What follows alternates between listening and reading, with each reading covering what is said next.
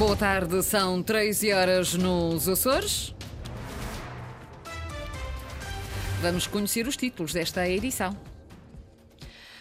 Açores registaram um recorde de dormidas em 2023, com quase 3,8 milhões de dormidas.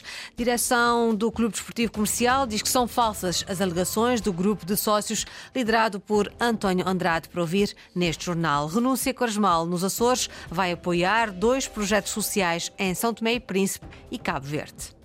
Quanto às temperaturas a esta hora, estamos com 15 graus em Angra, 16 em Santa Cruz das Flores e Ponta Delgada.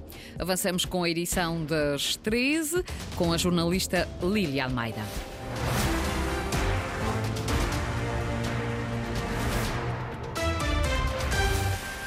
Turismo nos Açores bate novo recorde. Em 2023 foram registadas mais de 3 milhões e 700 mil dormidas de turistas na região. Um aumento de 15% em relação a 2023, influenciado pelo mercado estrangeiro. Francisco Faria. Há um crescimento no número de hóspedes e dormidas nos Açores em 2023. No que toca a dormidas, mais 15,1% em relação ao ano anterior. Estamos a falar em 3,8 milhões de dormidas. No que toca a hóspedes, hóspedes 1 milhão e 200 mil, mais 14,8% na hotelaria, alojamento local e turismo em espaço rural. A procura dos residentes no estrangeiro cresceu, a taxa de variação homóloga revela mais 25% nas dormidas, quase o dobro em relação aos residentes em Portugal. A estada média de três noites, Alemanha e Estados Unidos são os principais mercados emissores na casa das 400 mil dormidas por cada país. Mas em termos de crescimento percentual em 2023, destaca-se Espanha, um crescimento de quase 60% em termos de dormidas nos alojamentos turísticos dos Açores em 2023. Neste capítulo, destaque também para o Canadá, onde a procura pela hotelaria cresceu na casa dos 49%. Agora, dormidas por ilha, os números revelam um crescimento em Santa Maria, Flores e São Miguel. O maior número de dormidas registra-se na ilha de São Miguel, 2,5 milhões.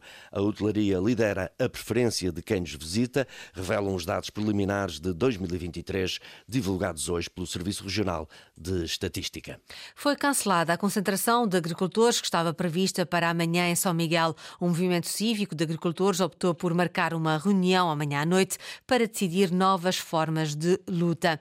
Na passada quinta-feira, várias dezenas de produtores realizaram uma marcha marcha lenta que passou pelas várias indústrias de laticínios da ilha e terminou na Associação Agrícola de São Miguel. Mas o manifesto não chegou a ser entregue e o movimento cívico de agricultores decidiu na altura realizar uma nova concentração, mas que não se vai realizar. Haverá sim uma reunião de agricultores amanhã à noite na Covoada. O Grupo Desportivo Comercial diz que são falsas as alegações do grupo de sócios liderado por António Andrade, que acusa a atual direção de não divulgar as contas e a lista de sócios. Em comunicado, a direção refere que este grupo está a denegrir a imagem do Grupo Desportivo Comercial. Henrique Linares. O Grupo Desportivo Comercial reagiu às declarações de António Andrade. Isto depois do candidato à presidência do clube ter acusado a atual direção de não divulgar detalhes sobre a situação financeira do clube. Para além disso, o grupo de sócios, no qual se incluem também Luís Pimentel e Pedro Rodrigues, afirma não ter acesso à lista de sócios. Em comunicado, o Grupo Desportivo Comercial considera que estas alegações são falsas. O clube refere que a indicação se cada associado tem a sua situação regularizada ou não perante o Grupo Desportivo Comercial. É uma clara violação da sua informação pessoal, principalmente dos que se encontram em incumprimento e que esta informação não é necessária para efeitos eleitorais. Relativamente às contas do clube, o Grupo Desportivo Comercial refere que o relatório e contas de 2022 foi aprovado na última Assembleia Geral, realizada no dia 27 de novembro do ano passado. Nessa reunião e de acordo com o comunicado, foi apresentado o relatório de gestão, as demonstrações financeiras e a sua explicação. Relativamente aos estatutos e ao regulamento interno, o clube refere que estes foram também aprovados em Assembleia Geral. Quanto à quarta e última informação pedida pelo grupo de sócios relativa à identificação do patrocinador que terá financiado um empréstimo de 50 mil euros, o Grupo Desportivo Comercial diz que estas informações são sigilosas e muito sensíveis e que por isso não serão fornecidas. O clube lamenta ainda que este grupo de associados levante um véu de suspeição que denigre a imagem do Grupo Desportivo Comercial. As eleições legislativas regionais pouparam aos cofres do Parlamento açoriano mais de 100 mil euros em apenas dois meses. Esse é o custo aproximado das duas sessões plenárias, a de dezembro e a de janeiro, que não ocorreram porque a Assembleia Regional foi dissolvida. O Parlamento vai ser retomado a 22 de fevereiro, às 15 horas, com a instalação da nova Assembleia. Ricardo Freitas. A Assembleia Regional reuniu pela última vez no final de novembro para a discussão e votação do orçamento para este ano. O documento foi chumbado e o Presidente da República decidiu então dissolver o Parlamento já em dezembro e convocar eleições antecipadas. Já não houve, por isso, o último plenário de 2023, nem o primeiro deste ano, logo em janeiro. Por via disso, o orçamento da Assembleia registrou uma poupança superior a 100 mil euros o equivalente aos custos com a deslocação, alojamento e ajudas de custo de 52 dos 57 deputados. Os cinco parlamentares que não entram nesta equação são os quatro eleitos diretamente pelo Círculo do Faial, que estão literalmente em casa, e também um dos deputados eleitos pelo Círculo Regional de Compensação, que também mora no Faial. De acordo com as estimativas do próprio Parlamento, cada sessão plenária mensal tem um custo estimado que ronda entre os 50 e os 55 mil euros. A instalação da nova Assembleia já tem data e hora, 22 de fevereiro, 15 horas. O gabinete do representante da República já marcou, entretanto, para 19 e 20 de janeiro a audição dos partidos com assento parlamentar com vista à indigitação do novo governo. Após a tomada de posse, o futuro executivo tem até 10 dias para apresentar no Parlamento o seu programa de governo.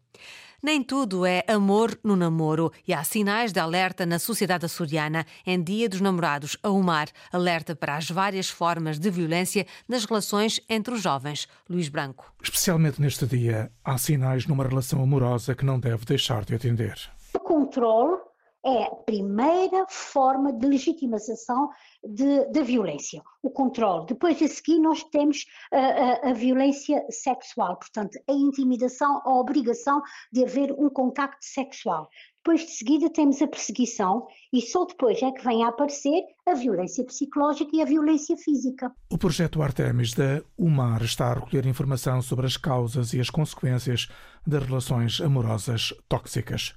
Construir pontos e oportunidades para relações saudáveis é o objetivo. Sempre que eu for uh, uh, coatada no sentido de ser um, intimidada, coagida, humilhada, insultada, seja por que razão for, nós estamos perante uma relação tóxica. Há por isso alertas a ter em conta, elas não passam com o tempo, tendem a agravar-se. Os sinais da coação, da humilhação, da intimidação, do uso, do abuso, mesmo através das redes sociais, mesmo através uh, de uma mensagem, de um SMS, uh, a jovem, eu jovem tenho que estar alerta para estes sinais em que a outra pessoa está a abusar da sua liberdade. As conclusões do estudo Artemis, mais direcionado para os Açores e organizado pela UMAR, União de Mulheres Alternativa e Resposta, será apresentado na região ao início de março.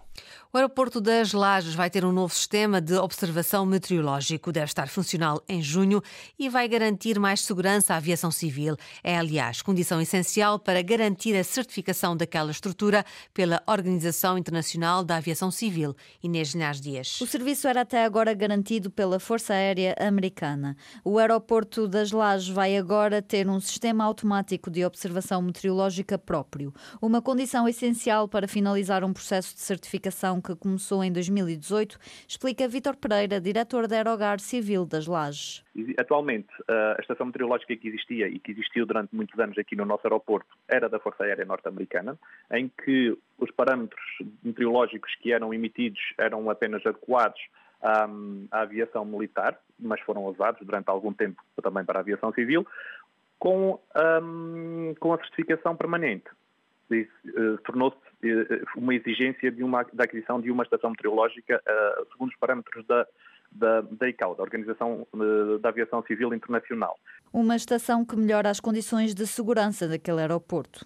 As medições que eles fazem e a, e a, grande diferença daqui é que eles conseguem ter 10 e 10 minutos previsões e este novo sistema, e é uma das exigências da, da ICAO, é que faz as previsões de 2 em 2 minutos, ou seja, a cada 2 minutos estamos a receber informações novas, tanto da, das, das, condições meteorológicas do vento, da, das, da visibilidade uh, e, uh, e, da, e da própria orientação do vento, que vai permitir com que a aviação se torne mais, mais segura, sendo esta uma das exigências da, da, da, da, aviação civil internacional. O contrato de instalação desta estação foi assinado em dezembro de 2023 e ascende aos 730 mil euros. O prazo de execução é de seis meses. O sistema deve estar operacional em junho. A renúncia Quaresmal dos Açores vai apoiar projetos em São Tomé e Príncipe e Cabo Verde. Decisão anunciada na mensagem para a Quaresma do Bispo de Angra. Ana Pereira. São Tomé e Príncipe e Cabo Verde são os dois destinos da renúncia da Quaresma na Diocese de Angra. Os donativos vão reverter para dois projetos sociais. O projeto de desenvolvimento integral de Lembá, na cidade das Neves, é desenvolvido pela Associação Abraçar São Tomé e Príncipe, o Centro Social Mãe Clara, que dá mais de duas mil refeições a crianças e idosos. A Escola Nossa Senhora das Neves para mais de 800 crianças e o Centro Despertar para mais de de 200 crianças. O segundo projeto, apoiado pela Renúncia Quaresmal, será o Missão Coração 997, desenvolvido pelo Centro Educativo do Sagrado Coração de Jesus, na cidade da Praia. Em mensagem publicada, o Bispo Armando Esteves Domingos escreveu que é a intenção pagar na íntegra, com donativos de renúncias, a construção de um depósito de água potável na escola primária de Pinho do Chuva, um projeto que ronda os 8 mil euros. O Bispo de Angra convida ainda todos a voltar à Eucaristia nesta quaresma, que tem início nesta quarta-feira de cinzas. É preciso estar atento à massificação do turismo. O alerta é feito por Pedro Madruga. Foi ele o vencedor do, do concurso Fotógrafo do Ano Ocean Azores, que teve por tema a sustentabilidade marinha. A fotografia Sperm Whale Breaching foi a vencedora absoluta do concurso. Foi selecionada entre mais de 1.400 fotografias submetidas ao concurso concurso promovido pela Fundação Ocean Azores. David Borges. Ao longo de 21 anos, Pedro Madruga tem capturado centenas de fotografias das 29 espécies de cetáceos que já encontrou a cruzar os Açores. O skipper do Espaço Talassa e fotógrafo amador diz que a imagem vencedora foi um momento único de interação entre natureza, cachalote e turismo. Não é fácil fazer uma fotografia assim. Prontos a apanhar brichas, saltos, Uh, apanha-se, mas uh, ficar assim tudo enquadrado, com a terra por trás, o, o ambiente da fotografia, acho que é, que é especial. No meio de 1400 fotos, de certeza absoluta deve haver fotografias muito interessantes, de grandes fotógrafos. E ter uma minha que, que ganhou é, sem dúvida nenhuma, muito, muito gratificante. Numa altura em que a pegada ecológica é uma das maiores preocupações relacionadas com o turismo, Pedro Madruga olha com apreensão para a salvaguarda da sustentabilidade ambiental e diz que é preciso estar atento à massificação turística. A gente tem exemplos pelo mundo todo fora em termos de, de, de construção e de, e de andar mais uh, com mais quantidade de pessoas e, e turismo e isso, isso não traz nada de bom. Temos, temos que tomar conta disto temos que mostrar qualidade. O skipper olha ainda com apreensão para o lixo que se encontra regularmente no oceano e defende uma maior fiscalização e atualização da legislação que regulamenta a observação de cetáceos. Acho que é preciso a gente, a gente fazer uma revisão outra vez nas leis de observação de cetáceos, mas claro, leis sem, eh, sem fiscalização não serve nada. No momento de alegria e de grande satisfação com a vitória neste concurso, Pedro Madruga agradece a quem o distinguiu e à empresa Espaço Talassa, fundada por Serres Vialel, a quem o skipper dedica o prémio. Vencedor do concurso Fotógrafo do Ano, Ocean Açores, preocupado com a massificação do turismo, no dia em que soube que o número de dormidas nos Açores atingiu um novo recorde em 2023. Foram as notícias da região, edição das 13 com Lília Almeida. Notícias em permanência em acores.rtp.pt e também no Facebook da Antena Açores.